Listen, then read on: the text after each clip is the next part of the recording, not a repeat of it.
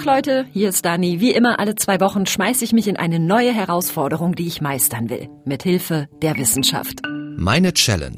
Aber ehrlich gesagt, gerade habe ich absolut keinen Bock auf die ganze Chose hier. Nee, ich will nicht arbeiten. Ich will nicht schon wieder einen Selbstversuch machen. Ich will viel lieber Urlaub haben, am Strand liegen und einen Cocktail mit Schirmchen in der Hand halten. Ein Podcast von MDR Wissen. Ha, das war jetzt merkwürdig, ne? Wie ich so damit rausgeplautzt bin hier. Aber es gab und gibt immer mal wieder Momente in meinen Challenges, da denke ich halt genau das. Sage ich aber natürlich nicht, denn alles in allem liebe ich diesen Job ja. Und genau darum geht es aber bei meiner Challenge Lügen und Wahrheit. Und zur Wahrheit gehören eben auch solche Gedanken wie gerade eben der. Warum schwindeln wir? Wie schlimm ist das? Und geht das überhaupt, dass wir zu 100 Prozent immer ehrlich sind? Genau das probiere ich aus. Meine Challenge lautet nämlich Schluss mit Lügen. Ich sage nur noch die Wahrheit. Eine Woche lang pure Offenheit, pure Aufrichtigkeit, immer raus damit, mit allem. Huiuiui, kann das gut gehen? Ja, liebe Frau Schmidt, ich denke mal, das hängt ganz ehrlich schon davon ab, wie ehrlich sie sonst im Alltag sind und was natürlich auch die Woche so alles passiert, wie sie begegnen. Also ich habe das mal mit Studierenden gemacht, diese Wahrheitschallenge, die waren nach zwei Tagen fix und fertig und hatten noch drei vor sich. Das ist die Psychologin Annegret Wolf von der Martin-Luther-Universität Halle. Die ist meine Mentorin bei meinem Selbstversuch, weil sie eben schon ähnliche Experimente durchgeführt hat und sie trägt mir auf, eine Art Ehrlichkeitsprotokoll zu führen. Also das ist jetzt wirklich tricky. Hier gibt es auch nicht wirklich eine Vorlage. Also es gibt viel Forschung Forschung über Lügen, aber wirklich nur wenig über das Wahrheitssagen im Alltag oder das Ehrlichsein im Alltag, weil das wirklich schwierig ist, da eine gewisse Systematik reinzubringen. Ich persönlich denke, es werden bei so einer Wahrheitschallenge die Situationen spannend werden, in denen Sie schon so merken, oh, hier hätte ich äh, eigentlich ein bisschen beschönigt, nicht ganz die Wahrheit gesagt oder anders ausgedrückt, ich hätte knallhart gelogen. Also vielleicht kann man sich dann eben auf solche Situationen konkret beziehen und die einschätzen. Wie fühlt man sich, nachdem man die Wahrheit gesagt hat? Wie hat der oder die andere reagiert? Also in welcher Situation war das? In welcher Beziehung äh, stand ich oder stehe ich zu dieser Person? Und vielleicht eben auch aufzuschreiben, was man glaubt, wie die Situation ausgegangen wäre, wenn man gelogen hätte. Und besonders interessant, glaube ich, ist auch aufzuschreiben, ähm, wenn man mal so ein Fail hatte. Also wenn man es eben nicht ganz geschafft hat, komplett ehrlich zu sein. Nun ist es natürlich so, wir haben immer noch Pandemie. Die Zahl der Menschen, mit denen ich interagiere, ist derzeit runtergeschraubt. Aber Kontakte habe ich natürlich trotzdem. Zum einen per Telefon, Videochat und Messenger und so weiter. Und natürlich auch echte Begegnungen, etwa auf Arbeit oder eben begrenzte Treffen mit Freundinnen und Freunden. Und ich würde mich jetzt absolut nicht als unehrlich bezeichnen, aber die Vorstellung, so völlig ohne Rücksicht auf Verluste mit dem Ehrlichkeitsbulldozer durch meine sozialen Beziehungen zu krachen, oh, da habe ich schon Respekt vor. Und ich frage mich halt auch, was da alles passieren kann. Vielleicht möchte man sich verschanzen, also vielleicht wollen sie auch einfach ihre Ruhe haben, am besten keinen Menschen mehr sehen, damit man nicht in die Gefahr gerät, wieder die Wahrheit sagen zu müssen. Ähm, vielleicht profitiert aber im Verlauf der Woche auch wirklich ihr Selbstbewusstsein davon, weil sie auch merken, okay, sie erfahren Zustimmung, äh, wenn man mal die Wahrheit sagt und vielleicht auch nicht alles schluckt und immer zu allem Ja und Arm sagt. Aber äh, wer ehrlich ist, der muss sich auch auf die Ehrlichkeit der anderen einlassen. Und wenn man austeilt, muss man auch einstecken können. Ich glaube, es wird, es wird nicht leicht, aber ich glaube, die Wahrheitschallenge wird echt super sein, um ein Bewusstsein dafür auch zu entwickeln. Ähm, also wer tut einem gut? Gibt es eine Person, die ich immer anlüge? Warum mache ich das? Warum habe ich überhaupt diese Interaktion noch in meinem Alltag? Bauen vielleicht manche Beziehungen auch wirklich nur so auf Alltagslügen auf.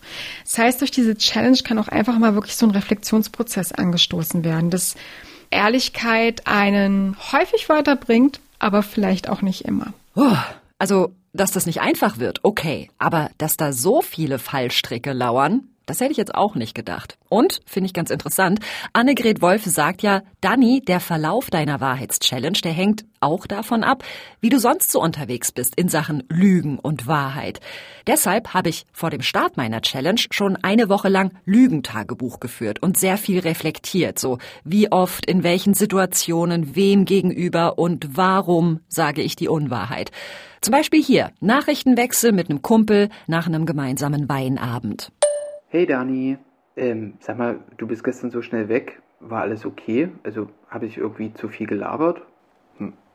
So, ehrliche Antwort wäre gewesen. Ja, du hattest voll den Laberflash. Und das hat mich irgendwann genervt und gelangweilt. Und deshalb bin ich abgehauen. Hm, und was habe ich wirklich geantwortet? Ach nee, nee, passt schon, keine Sorge. Ich war einfach ein bisschen müde. Bis bald.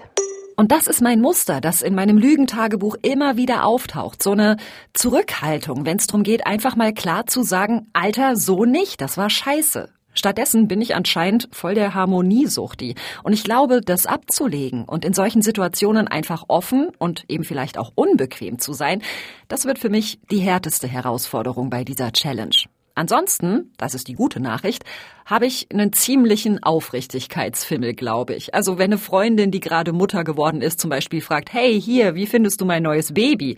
Und ich das Baby aber leider überhaupt nicht niedlich finde, also dann sage ich natürlich nicht, sorry, ist hässlich, aber ich lüge auch nicht von wegen, oh, ist das süß, sondern, das ist so ein bisschen mein Trick, ich ziehe mich so auf Nebenkriegsschauplätze zurück. Zum Beispiel sage ich dann, hey, Glückwunsch und oh Mensch, der hat ja schon richtig viele Haare oder was auch immer. Und damit habe ich dann ja nicht direkt gelogen, oder?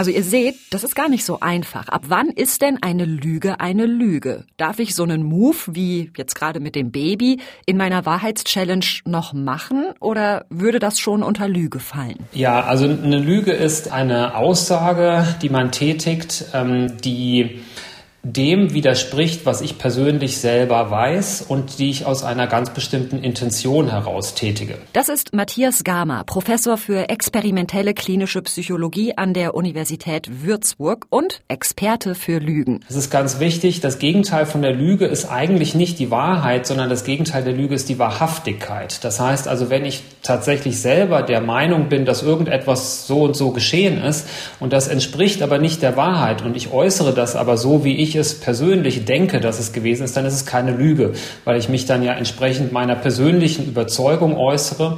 Und das muss man eben scharf voneinander trennen. Es geht da nicht um das Gegenteil von einer objektiven Wahrheit, sondern es geht immer um die Frage, ob die Person, die etwas sagt oder etwas tut, ob sie das äh, zum einen aus einer bestimmten Intention heraus tut und zum anderen, ob sie selber eigentlich ein anderes Wissen hat über das, was sie dort aussagt. Okay, ich notiere. Lügen bedeutet, dass ich etwas behaupte, was meinem Wissens- oder Gefühlszustand widerspricht und dass ich damit eine bestimmte Absicht verfolge. Eben wie bei dem Schriftwechsel mit meinem Kumpel, ja? Ich war genervt von seinem Laberflash, habe das aber nicht gesagt, mit der Absicht, einen Konflikt zu umgehen. Naja, und ich wollte halt auch einfach nicht, dass er sich schlecht fühlt. Und das ist ja eigentlich ein ehrenwertes Anliegen. Ja, das ist so diese, diese typische Unterscheidung, eben diese egoistische Lüge, von der man sagt, okay, das sind Lügen, die jetzt eigentlich nur aus der Intention heraus getätigt werden, um mir selber ähm, einen Vorteil zu verschaffen. Und es gibt Lügen, die ähm, eher aus der Intention heraus geäußert werden, eben andere Menschen zum Beispiel nicht zu verletzen, ohne dass man selber da einen konkreten Nutzen daraus hat. Wobei der Übergang ist manchmal so ein bisschen fließend. Also das ist nicht ganz so einfach immer zu sagen, das ist jetzt eine egoistische, das ist eine altruistische Lüge, weil wenn ich zum Beispiel andere Personen nicht verletzen möchte, dann sind das Personen in der Regel, die mir nahe stehen. Und wenn ich die verletzen würde, dann hätte das natürlich auch Konsequenzen für unsere Beziehung oder für mich selber am Ende. Also von daher hat es auch eine gewisse egoistische Komponente, wenn man so möchte, dass man diese anderen Personen halt nicht verletzen will. Also es, ist, es gibt da einen gewissen Übergang, aber es ist schon so, es gibt Lügen, die gehören eher in die egoistische Richtung. Das sind in diesen Tagebuchstudien sind das ungefähr die Hälfte aller Lügen. Dann gibt es Lügen, die gehen eher in diese ja, prosoziale Richtung. Das sind vielleicht so 20, 30 Prozent etwa. Und dann gibt es noch einen Teil, der dazwischen liegt, wo das manchmal halt sehr, sehr schwierig ist, das überhaupt einzuordnen in die eine oder in die andere Kategorie. Es gibt also eine Unterscheidung zwischen sogenannten White Lies, also Unwahrheiten, die einfach dafür sorgen sollen, dass alle Beteiligten sich gut fühlen und die unser soziales Miteinander tatsächlich auch so ein bisschen stützen, und auf der anderen Seite Black Lies, also Lügen, mit denen ich mir einen knallharten Vorteil verschaffen will, indem ich jemanden hinters Licht führe. Das lässt sich aber eben nicht immer so klar trennen. Aber wie ist das denn mit den kleineren Sachen, die wir alle im Alltag tun? Ja, zum Beispiel, ein Kollege hat Geburtstag, ich sage, hey, ich wünsche dir alles Gute, obwohl ich ihn gar nicht leiden kann und ihm eigentlich gar nichts Gutes wünsche. Ist das jetzt schon eine Lüge? Das sind Dinge, die man häufig ohne eine bestimmte Absicht tätigt. Also denen folgt man einfach, weil es eben als Konvention dazugehört. Aber das ist nichts, womit ich jetzt bestimmte Intentionen oder Absichten verbinde. Und wenn mir jemand morgens äh, äh einen guten Morgen wünscht äh, und ich äh, wünsche ebenfalls einen guten Morgen, obwohl es mir vollkommen egal ist, ob die Person einen guten Morgen hat oder nicht, dann ist es keine Lüge, sondern es ist schlichtweg einfach, ich gehorche dieser gesellschaftlichen Konvention in dem Moment, Moment freundlich zurückzugrüßen. Okay, das rechne ich dann bei meiner Challenge nicht mit rein. Dinge wie Guten Morgen oder Schönen Tag noch darf ich weiterhin sagen, ohne dass es als Lüge zählt. Macht man in der Lügenforschung übrigens genauso. Und der Schnitt, den die Forschung ermittelt hat, ist, dass wir so zweimal pro Tag tatsächlich lügen, also so richtig. Allerdings mit einer sehr breiten Streuung. Also manche Menschen lügen zehnmal am Tag, andere nur einmal die Woche, aber zweimal am Tag ist dann eben der Durchschnitt. Und die Psychologin Annegret Wolf hat mir noch noch eine ziemlich gute Kategorisierung mitgegeben, was für Arten von Lügen es da so gibt. Wie so eine Checkliste für meine Challenge. Erstmal gibt es die sogenannten Outright Lies ähm, oder auch Contradictions, Lies of Commission wird es auch manchmal bezeichnet. Das sind halt Informationen, die kommuniziert werden und sich wirklich völlig von der subjektiven Wahrheit des Lügners unterscheiden also genau das Gegenteil darstellen und die meistens auch wirklich konstruiert sind, sehr komplex, also wo man ganz bewusst eben etwas erfindet, um den anderen zu täuschen. Dann gibt es noch die äh, ja, Übertreibungen oder auch Untertreibungen, also über- oder untertriebene Darstellung von Fakten. Keine Ahnung, zum Beispiel, ich komme zu spät und mache erst mal zehn Minuten ein auf den großen Büßer und sage, oh, es tut mir so unendlich leid, dass ich zu spät gekommen bin. Gott, du kannst dir gar nicht vorstellen, wie schlecht es mir geht und dass ich dich hier im Regen habe stehen lassen und so weiter. Ne? Also das ist zum Beispiel so eine Übertreibung ähm, und letztendlich auch eben eine Art äh, von Lügen. Und dann gibt es noch die dritte Kategorie, die sogenannten Subtle Lies, Concealments oder auch Lies of Omission. Das sind ähm, im Grunde so eine Art Irreführungen durch andere Wahrheiten. Das heißt, man lenkt ab, man verheimlicht etwas, man erzählt nur die halbe Wahrheit und man verschweigt vielleicht Dinge. Beispielsweise, wenn ich gefragt werde, wie findest du mein Kleid? Und ich sage, also die Farben sind, die sind echt außergewöhnlich. Also man lenkt eben von der eigentlichen Meinung, von der eigentlichen Wahrheit ab und nimmt Bezug auf eine andere Wahrheit. Okay. Über- und Untertreibungen sind auch Lügen kann ich mich natürlich auch selber nicht komplett von freisprechen. Vor allem kenne ich aber tatsächlich so ein paar Leute, die sind da ganz groß drin. Also die meint es gar nicht böse, ja, aber die neigen halt dazu, ständig so riesige Wortblumensträuße zusammenzubinden. Zum Beispiel, oh Dani, du bist der witzigste Mensch der Welt, du machst mir jeden Tag gute Laune, ich verbringe mit niemandem lieber Zeit als mit dir. Ja, und dann haben sie am Ende trotzdem nur alle paar Monate Zeit. Also das ist lieb gemeint, wenn die sowas sagen, aber ich kann das dann einfach nicht ernst nehmen. Und so ein Verhalten sorgt bei mir dann tatsächlich auch dafür, dass ich diesen Personen insgesamt weniger vertraue, weil ich eben denke, ja Alter, wenn du hier schon so übertreibst, warum soll ich dir dann in anderen Lebensbereichen vertrauen? Und die Wissenschaft, die gibt mir tatsächlich so ein bisschen recht. Eine Studie aus dem Jahr 2016 am University College London zeigt, dass es im Gehirn so eine Art Trainingseffekt gibt. Je häufiger jemand lügt, desto schwächer wird beim Lügen die Aktivität der Amygdala. Das ist eine Gehirnregion, die uns hilft, Situationen emotional zu bewerten. Das Gehirn gewöhnt sich also daran, wenn wir häufig lügen. Am Anfang sagt es noch, hey Moment, das ist nicht okay, was du hier machst. Und diese Warnung, die nutzt sich aber nach und nach ab. Puh, ja, und dann war da jetzt noch ein anderer wichtiger Punkt. Die sogenannten Lies of Omission, also irreführen durch Ablenken, Aspekte verschweigen, was auch immer. Ja, und da muss ich sagen, scheiße, voll erwischt. Das ist ja genau wie vorhin mein Beispiel mit dem Baby, ja, das ich nicht niedlich finde. Verdammt, also ist jetzt ebenfalls tabu. Heißt also, ich muss mich gerade machen und immer raushauen, was mir auf der Seele brennt. Zum Beispiel in der Radioredaktionskonferenz, wo ich sonst echt selten die Konfrontation suche. Aber ich bin überrascht, dass ihr das Interview gut fandet, weil äh, natürlich war er ein guter Gesprächspartner, hat klare Kante gezeigt, aber ich fand es Wahnsinn, so ein Thema in einem 330-Interview runterzubrechen. Ich fand das ganz, ganz schwierig, ehrlich gesagt. Ich hab's gemacht. Ich bin gerade aus der Redaktionskonferenz raus. Und es ist jetzt, weiß Gott, nicht so, äh, dass ich in dieser Redaktion nicht meine Meinung sagen darf, ja. Aber so deutlich wie jetzt mache ich das halt auch einfach super selten. Und lustigerweise geht's mir aber gerade mega gut damit. Keiner hat irgendwie komisch reagiert, alle hatten Verständnis. Und ich denke jetzt gerade so, ey, ich habe nicht die Harmonie gekillt, sondern vielleicht fanden die das ja voll respektabel, ja, dass ich mich da jetzt irgendwie so klar positioniert habe und eben eine Kritik ausgesprochen habe. Kann gerne so weitergehen bei meiner Wahrheitschallenge.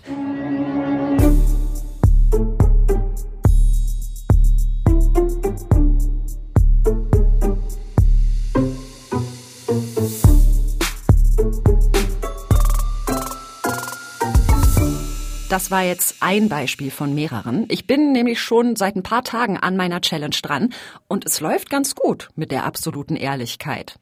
Ich habe aber auch Corona-bedingt nicht allzu viele Menschen gesehen, sprich die Verlockungen zu lügen, die waren bis auf Arbeit auch einfach überschaubar. Das ändert sich aber am Wochenende, als abends eine Freundin zu Besuch kommt. Da schmeckt ja alles so süß. Ja, schön süß. Ne? Wir trinken Wein, schnacken drüber, was die letzten Tage so los war, über unsere Leben und irgendwann kommen wir an einen Punkt, wo meine Challenge greift. Ich habe nämlich schon länger etwas auf dem Herzen, was unsere Freundschaft und unseren Umgang miteinander angeht. Ich fasse mir also ein Herz und sage, pass auf, ich habe mich zuletzt manchmal so ein bisschen vernachlässigt und alleingelassen gefühlt und das hat mich verunsichert. Oh, ey, mega die Überwindung. Ich glaube, ich frage mich auch immer, aber das ist was, was, was ich mich nie getraut habe, die. So. Ja, und dann? Dann haben wir ein wahnsinnig gutes, offenes, konstruktives Gespräch. Mit Kritik, aber auch mit viel Respekt und Wertschätzung und Verständnis. Und am Ende umarmen wir uns und ich denke, boah krass, das hat jetzt irre gut getan. Und wie schön ist es bitte, dass unsere Freundschaft auch so etwas aushält, dass sie sogar gefühlt noch enger wird dadurch. War schön. Das war sehr schön. Tschüss, bis bald. Gute Nacht, bis bald. Also schon wieder. Ich habe die Wahrheit gesagt und es nicht bereut. Und was ich gemerkt habe, wenn ich die Wahrheit sage, obwohl eine kleine White Lie vielleicht komfortabler für alle Beteiligten wäre, aber wenn ich dann die Wahrheit sage, dann fühlt sich das so ein bisschen an, als würde ich mich so nackig machen, verletzbar machen. Das hat die Psychologin Annegret Wolf mir auch schon vor Beginn meiner Challenge prognostiziert. Also die Wahrheit wirklich im Alltag zu sagen, ist im Vergleich so wie einen dämlichen Schnappschuss auf Instagram hochzuladen, ohne 50 Filter drüber zu leben. Und genau so etwas, also diese Situation im Privaten, sich wirklich offen, ehrlich darzustellen, das wird schwerfallen in dieser Wahrheitschallenge. Also das heißt, dass Sie Ihren Gedanken, Ihren Emotionen wirklich freien Lauf lassen, auch wenn es bedeutet, dass jemand anders dadurch eben vielleicht verletzt wird. Nun ist das in dieser Situation mit meiner Freundin total gut gegangen. Ich habe einfach ein weiteres Mal gemerkt, dieser Person kann ich vertrauen. Da kann ich mich verletzbar machen und das Risiko eingehen, ihr auch mal was zu sagen, was sie vielleicht nicht unbedingt hören will. Oder? Also es kann ja auch sein, dass sie in dem Moment nicht ehrlich reagiert hat, sondern vielleicht heimlich gedacht hat, oh Dani, du blöde Arschkrampe, nerv mich nicht. Also kurz gesagt, eine ganz große Frage ist ja nicht nur, wie ehrlich oder unehrlich ich selbst durchs Leben gehe, sondern eben auch, wie ehrlich oder unehrlich sind denn meine Mitmenschen mir gegenüber. Und das umtreibt mich fast noch mehr, weil ich da wahnsinnig unsicher bin, ja. Ich bin voll oft misstrauisch, wenn ich eigentlich Vertrauen haben dürfte und leichtgläubig, wenn Vorsicht angebracht wäre. Gibt's irgendwelche Anzeichen dafür, ob jemand lügt oder die Wahrheit sagt? Hätte ich es im Gesicht meiner Freundin irgendwie erkennen können, wenn sie mich angeschwindelt oder mir was vorgespielt hätte? Vielleicht kann mir da der Lügenforscher Matthias Gama helfen. Was tatsächlich schwierig ist, ist so diese, ähm, ich sag mal, intuitive Lügendetektion. Also einfach, indem ich mir etwas erzählen lasse und dann einfach mal so schaue, wie verhält sich die Person, äh, ist die jetzt besonders ausschweifend, bewegt die sich viel, äh, blinzelt die viel, schaut die mich an. Also all diese Merkmale, von denen wir manchmal denken, die müssten doch eigentlich Lügen anzeigen. Also der Lügner, der schaut mir nicht in die Augen, weil er sich schämt oder der wird rot oder sowas in der Art. Das funktioniert funktioniert nicht.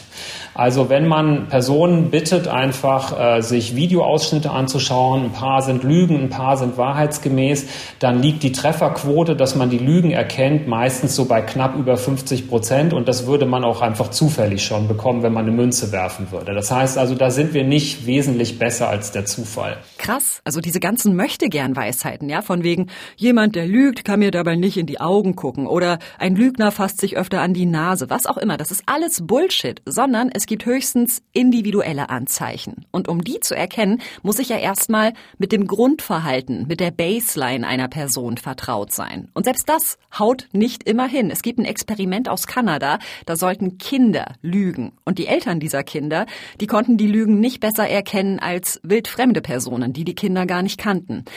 Heißt das, es gibt am Ende so gar nichts, woran wir uns festhalten können, wenn wir eine Lüge erkennen möchten? Na, ein bisschen was gibt's schon, sagt Matthias Gamer, und zwar weniger bei der Körpersprache, sondern eher beim Inhaltlichen, ja, das Verbale, das, was wir sagen. Da gibt's tatsächlich so ein paar Punkte. Ein Kriterium zum Beispiel ist eine ähm, Lebhaftigkeit im Detail, eine sehr detailgetreue Schilderung eines bestimmten Erlebnisses. Die Idee ist, jemand, der lügt, der berichtet eher so einen schematischen Ablauf von bestimmten Erlebnissen, während jemand, der tatsächlich diese Situation Situation in dieser bestimmten Form erlebt hat, der schildert mehr Details, die mit diesem Erlebnis in Verbindung stehen. Es gibt aber auch noch andere ähm, solche ähm, Aussagekriterien, zum Beispiel, dass man wörtliche Rede berichtet. Das macht ein äh, Lügner eher nicht, sondern die bleiben eher in diesem Schema drin. Ähm, es gibt aber auch solche äh, motivationalen Kennzeichen, die ich persönlich ganz interessant finde. Und zwar gehen die davon aus, dass ein Lügner immer bemüht ist, sozusagen möglichst ehrlich zu wirken. Das heißt also, ein Lügner würde beispielsweise sich im Kontext von einer ähm, sehr äh, umfangreichen Aussage nicht selbst korrigieren, weil er denken würde, dass diese Selbstkorrektur äh, tatsächlich dann negativ ausgelegt werden könnte, während jemand, der die Wahrheit sagt, geht eher davon aus, ich sage die Wahrheit und ähm, das wird man schon rausfinden, dass ich die Wahrheit sage. Also man vertraut letztlich darauf, dass die eigene Wahrheit am Ende doch irgendwie überzeugend genug ist.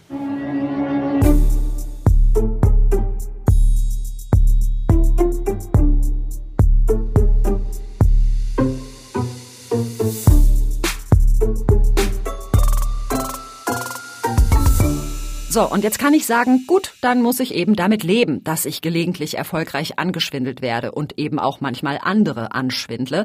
Aber es gibt ja nun mal Bereiche, da hängt super viel davon ab, zu erkennen, ob jemand lügt oder die Wahrheit sagt. Ja? Stichwort Straftaten, Vernehmungen, Gerichtsurteile. Ich schalte mich mit dem Polizeipsychologen Adolf Gallwitz zusammen. Der hat an der Hochschule der Polizei in Willingen-Schwenningen jahrelang Polizistinnen und Polizisten beigebracht, wie man lügenden Verdächtigen auf die Schliche kommt. Und Gallwitz räumt gleich mal mit dem ersten Mythos auf. Also es gibt Publikationen, wo geschrieben wird, dass die Nase dicker wird die Nase röter wird und das Gesicht blass wird, dieser Pinocchio-Effekt. Aber das ist natürlich ein Blödsinn. Also eigentlich ist der richtige Weg, die Suche nach den Emotionen, die Lügen begleiten. Und die wichtigsten Emotionen ist einmal die Freude am Täuschen, zweitens die Angst, erwischt oder bloßgestellt zu werden und drittens die Schuld, dass man jetzt irgendetwas getan hat, was zumindest gesellschaftlich in manchen Bereichen als nicht äh, gut eingestuft wird, bis hin zur Sünde eingestuft wird, in Verbindung mit körperlichen Anzeichen von Stress. Also Stress ist immer ganz wichtig. Und das Übergeordnete ist, Menschen verändern sich in der Art und Weise, wie sie dastehen, äh, wie ihre Gestik abläuft, wie sie ihren Blickkontakt verwenden, ähm, wie sie sitzen, wie sie und, und, und all die Dinge verändern sich. Das heißt, wir müssen natürlich auch, der Psychologe spricht da von der Baseline. Ich muss wissen, wie hat er sich vorher gegeben, bevor er angefangen hat zu lügen. Hm. Also da sind wir wieder an dem Punkt, den der Lügenforscher Matthias Gama ja auch schon hatte. Ne? Es gibt nicht Merkmal XYZ, das mir zeigt, ob eine Person lügt, sondern auch Polizistinnen und Polizisten können schlussendlich nur schauen, ändert die verdächtige Person etwas an ihrem Verhalten. Aber sowas muss man eben auch erstmal wahrnehmen können. Also das vielversprechendste im Bereich der Ermittlungsarbeit sind die sogenannten Realkennzeichen. Das heißt, man versucht, ähm, die Menschen zu spontanen Äußerungen zu bewegen, indem man einfach Fragen stellt, in der nichts verborgen ist, sondern was können Sie erinnern? Und dann kommt ein spontan Bericht über das, was die Person erinnern kann.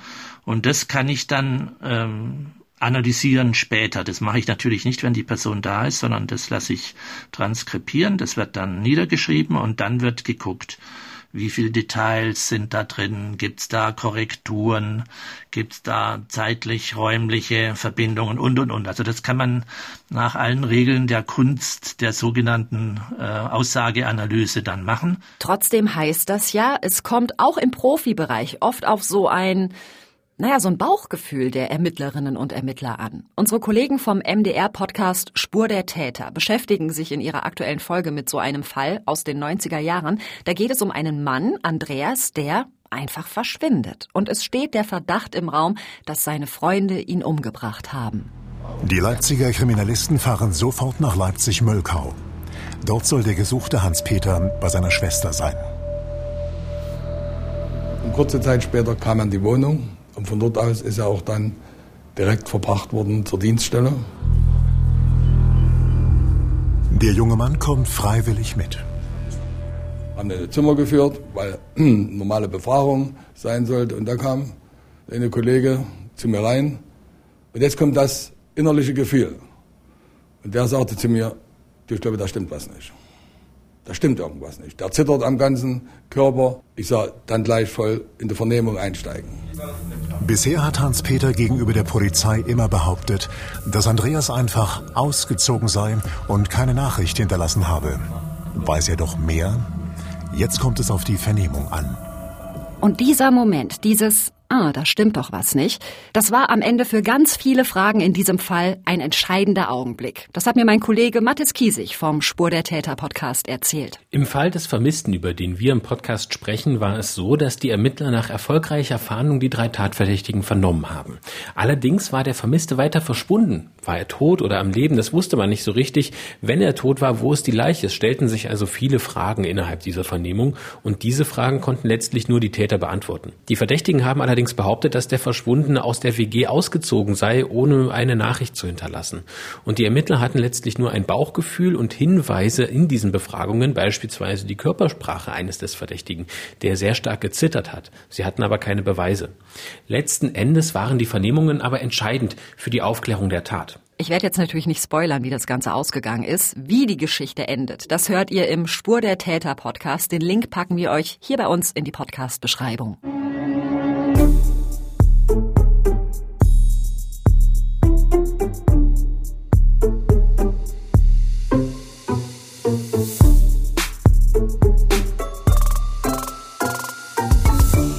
Aber selbst wenn Polizeibeamte geschult sind im Erkennen von Ungereimtheiten und bestimmte Vernehmungstaktiken drauf haben, sorry, also das klingt bis hierhin für mich immer noch relativ unbefriedigend, weil da doch irgendwie immer noch zu viele Unsicherheiten drin stecken.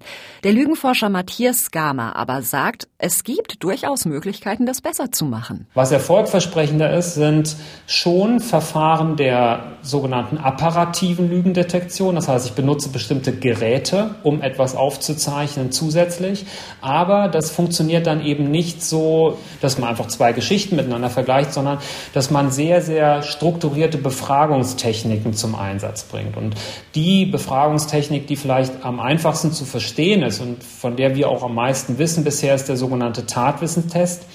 Und bei diesem Test geht es einfach nur darum, man möchte eigentlich gar nicht so genau wissen, ob etwas gelogen ist oder die Wahrheit ist, sondern möchte einfach wissen, ob eine Person bestimmtes Wissen hat. Das heißt also, wenn es um kriminelle äh, Delikte geht, das ist der Haupteinsatz natürlich von diesem Verfahren, weiß man zum Beispiel, der Täter hat eine bestimmte Waffe verwendet. Man geht aber davon aus, dass Unschuldige, die nichts mit der Tat zu tun haben, einfach nicht wissen, welche Waffe das genau war. Und dann würde man einfach dem Verdächtigen mehrere Waffen zeigen und die körperlichen Reaktionen auf diese einzelnen Waffen messen. Also zum Beispiel schwitzt man mehr oder schlägt das Herz langsamer oder schneller oder atmet man tiefer oder langsamer oder flacher.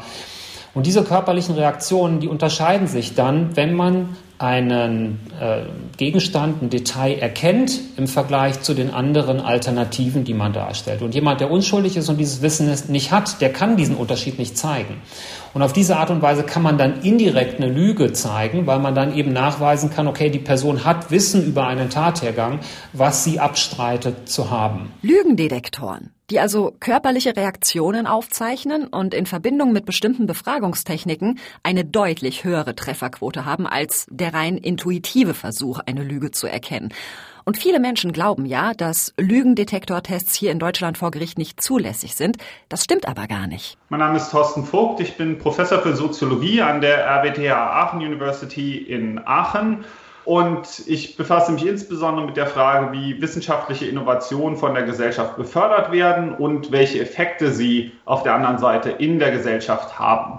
Und in dem Kontext habe ich mich unter anderem auch mit Lügen und der Lügendetektion befasst. Thorsten Vogt hat untersucht, wann und wie Lügendetektoren vor Gericht zum Einsatz kommen. Erlaubt ist das nämlich durchaus, aber nur, wenn es darum geht, eine Unschuld zu beweisen. Und selbst dann ist so ein Detektortestergebnis nicht gleichzusetzen mit einem Urteil, sondern es wird halt lediglich als ein Faktor von vielen in die Urteilsfindung mit einbezogen. Also es ist nicht so, wie es vielleicht aus irgendwelchen US-amerikanischen Krimiserien kennt, von wegen der Lügendetektor macht Piep und bumzack peng wird der Verdächtige eingebuchtet. So läuft es nicht. Das heißt, der Großteil findet im Familienrecht statt. Und dort kann man schon sagen, dass es ein Einsatz ist, den man immer mal wieder findet. Und dass es Gerichte gibt und Richterinnen und Richter gibt, die diese Verfahren besonders begrüßen. Und warum begrüßen sie das? Der Grund ist, dass sie das Gefühl haben, der Rechtsrahmen, in dem sie sich bewegen, wird immer komplexer mit dem stärkeren Betonen des äh, Rechtes und der Rechte der Kinder und vor allen Dingen dem besten Interesse der Kinder. Und das gleichzeitig ist gerade in solchen verfahrenen Situationen, wo Familien vor Gericht landen, häufig ohnehin schon angespannt ist und dann Vorwürfe gemacht werden, die ganz schwer zu überprüfen sind. Und vor dem Hintergrund haben sie dann das Gefühl, dass ein Polygraphie-Test zum einen ähm, ein, ein Richter nannte das eine Waffengleichheit herstellen zwischen den Parteien, sodass die Formen der, der Anschuldigung ein Stück abgeschwächt werden. Und es kann auch, das sagte auch ein Richter, ein, eine befriedende Form sein, indem nämlich allein schon die Tatsache, dass man das als eine Option diskutiert, dann eine Wirkung entfaltet. Es gibt ja inzwischen auch noch ganz andere technische Möglichkeiten, theoretisch zumindest. Sowas wie einen Tatverdächtigen in einen Magnetresonanztomographen schieben und seine Gehirnaktivität bei bestimmten Reizen messen. Aber das ist noch absolute Zukunftsmusik, sagt Thorsten Vogt. Also diese Verfahren werden nicht praktisch eingesetzt und die Neurowissenschaftler, Neurowissenschaftler, die man in dem Kontext befragt, sind diesbezüglich auch extrem skeptisch. Also selbst aus der Disziplin heraus wird diese Idee, dass man das tun könnte in Zukunft, bestimmte Stimuli zu präsentieren und dann ohne eine weitere verbale Frage, sondern nur durch das Präsentieren von visuellen Reizen würde sich die Wahrheit zeigen oder würde eine, eine Antwort kommen, die man dann objektiv auslesen kann, die wird als extrem skeptisch betrachtet. Und, und das ist nicht etwas, was wir momentan ähm, oder in kürzerer Zeit erwarten können als ein wichtiges Ergebnis. Forschende testen zum Beispiel auch, inwiefern Eye-Tracking eine Möglichkeit sein kann, Lügen aufzudecken, also das Verfolgen von Augenbewegungen. Das soll ähnlich vielversprechend sein wie ein Gehirnscan im MRT, aber das Versprechen hinter beiden Methoden ist das gleiche. Die Attraktivität daran wäre dann genau, dass ich eben nicht mehr irgendjemanden habe, der noch was fragt, sondern ich zeige einer Person einfach nur Bilder, ohne eine Frage. Und man kennt es ja auch, dass man sagt, ein Bild lügt nicht. Diese Vorstellung gibt es ja. Und dass das etwas absolut Objektives wäre. Und man hätte dann dieses Set von Bildern, man zeigt es denen und auch die Person muss ja gar nichts mehr sagen, sondern die Person liegt einfach nur dort, kriegt die Bilder präsentiert und dann springt das Gehirn an. Das ist die Fantasie, die dahinter steht. Und das hat natürlich was, weil es genau diese Idee bevor, da können wir an den Kern der Sache kommen. Man kann da nicht mehr lügen. Und das macht die Faszination dieses Verfahrens aus, macht es auch ein Stück weit gruselig, muss man ja auch sagen, wenn man sich vorstellt, man wird da reingelegt und man kann nichts mehr tun. Ohne sein Zutun wird da äh, Wissen produziert oder Informationen über einen produziert. Aber das ist genau die, die Vorstellung, die es so attraktiv macht. Wie genau solche Lügendetektoren funktionieren, wie sie wo im Einsatz sind und welche Möglichkeiten, aber auch kritische Fragen da vielleicht künftig auf uns zukommen, dazu haben wir euch einige Infos zusammengepackt. Den Link gibt's in der Podcast-Beschreibung.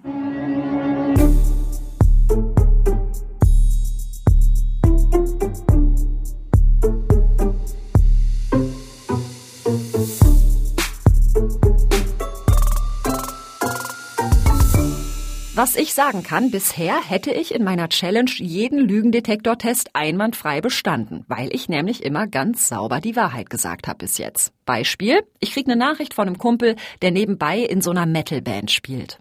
Tag Schmidden, guck mal, unser neues Songbaby ist da. Hör mal rein. Wie findest es? Hey, voll gut. Glückwunsch zum Release Day. Aber du weißt doch, es ist einfach nicht meine Musikrichtung. Entsprechend kann ich mit dem Song leider nicht so viel anfangen. Aber das ist ja nicht so schlimm, ja? Und eure Fans werden es bestimmt mega abfeiern. Hau rein, bis bald. Bumm, zack, peng, schon wieder ehrlich gewesen und mein Kumpel war null enttäuscht oder sauer, weil ich auch, also sorry, kurzes Eigenlob, weil ich auch meine Wahrheit einfach schön fluffig verpackt habe, ja, und aber trotzdem aufrichtig geblieben bin, von wegen, mir gefällt die Mucke jetzt nicht so, aber das muss ja nicht heißen, dass sie generell scheiße ist. Also, Ding, ich bin prima unterwegs bei meiner Challenge. Ja, bis ich gegen Ende der Woche bei meinen Eltern anrufe. Hi Dani. Hallo Mama, na? Na? Hab ich dich irgendwo weggeholt? Nee, alles. Ja, und das Problem ist eben, Mama und Papa kennen mich seit 34 Jahren. Die merken sofort, wenn irgendwas schief hängt. Wie geht's dir? Jo, alles beim Alten soweit. Ich druckse ziemlich rum, aber irgendwie kann und will ich hier gerade nicht komplett ehrlich sein. Und an dem Punkt, nachdem ich schon so viel geschafft habe, scheitert meine Challenge. Ist alles okay bei dir, Dani? Jo, Ja. Gibt nicht viel zu erzählen. Bullshit. Ich hatte da wirklich was auf dem Herzen. Aber nichts, was ich jetzt unbedingt mit Mama und Papa besprechen würde. Weil ich einfach nicht will, dass die sich unbegründet Sorgen machen. Also eine absolut soziale Lüge. Meine Mutter sagt sogar selbst immer, meine Güte, Kind, mir ist total klar, dass du uns nicht alles erzählst, was so bei dir passiert. Und da bin ich eigentlich auch ganz froh drüber, dass ich nicht alles weiß. Also ja, es ist so ein bisschen, als hätten wir einen Deal, in dem gelegentlich so eine Lie of Omission, also nicht die ganze Wahrheit zu erzählen, ja, wo das einfach okay ist und dazugehört. Das konnte ich jetzt hier für die Challenge tatsächlich nicht aufbrechen. Und das ist natürlich ein fieser Downer zum Ende meines Selbstversuchs. Mist. Aber als ich mich zum Bilanzziehen nochmal mit meiner Mentorin zusammenschalte, der Psychologin Annegret Wolf, da richtet die mich voll wieder auf. Ja, liebe Frau Schmidt, ich bin ja schon mal froh, dass Sie noch leben. Ich muss ehrlich sagen, all das, was Sie so an Erfahrungen jetzt aus Ihrer persönlichen Wahrheitschallenge diese Woche berichtet haben, ist, um es mal forschungstechnisch auszudrücken, komplett konform mit meinen Hypothesen.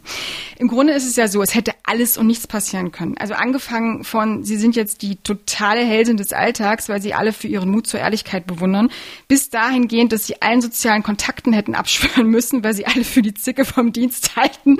Und ganz ehrlich, ähm, Sie haben meinen vollen Respekt fürs Durchziehen, dass Sie das überstanden haben.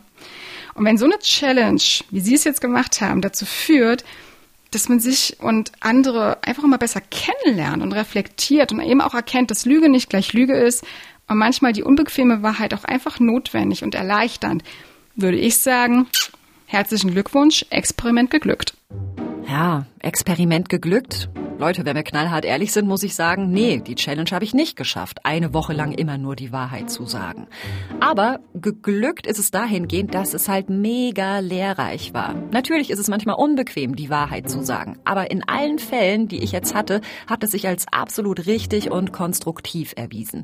Ich glaube, das hängt einfach auch ganz viel davon ab, wie man formuliert, ja, eben nicht vorwurfsvoll und selbstgerecht, sondern mit Ich-Botschaften und Wertschätzung. Und dann ist die Wahrheit zu sagen etwas, das uns einander viel näher bringen kann als Harmoniesucht und Klappe halten. Und ich habe gemerkt, jetzt mal abgesehen von dem Beispiel mit meinen Eltern, gerade bei den Menschen, die mir am Herzen liegen, ist es mir wichtig, aufrichtig zu sein, damit diese Menschen einfach wissen, dass sie mir vertrauen können.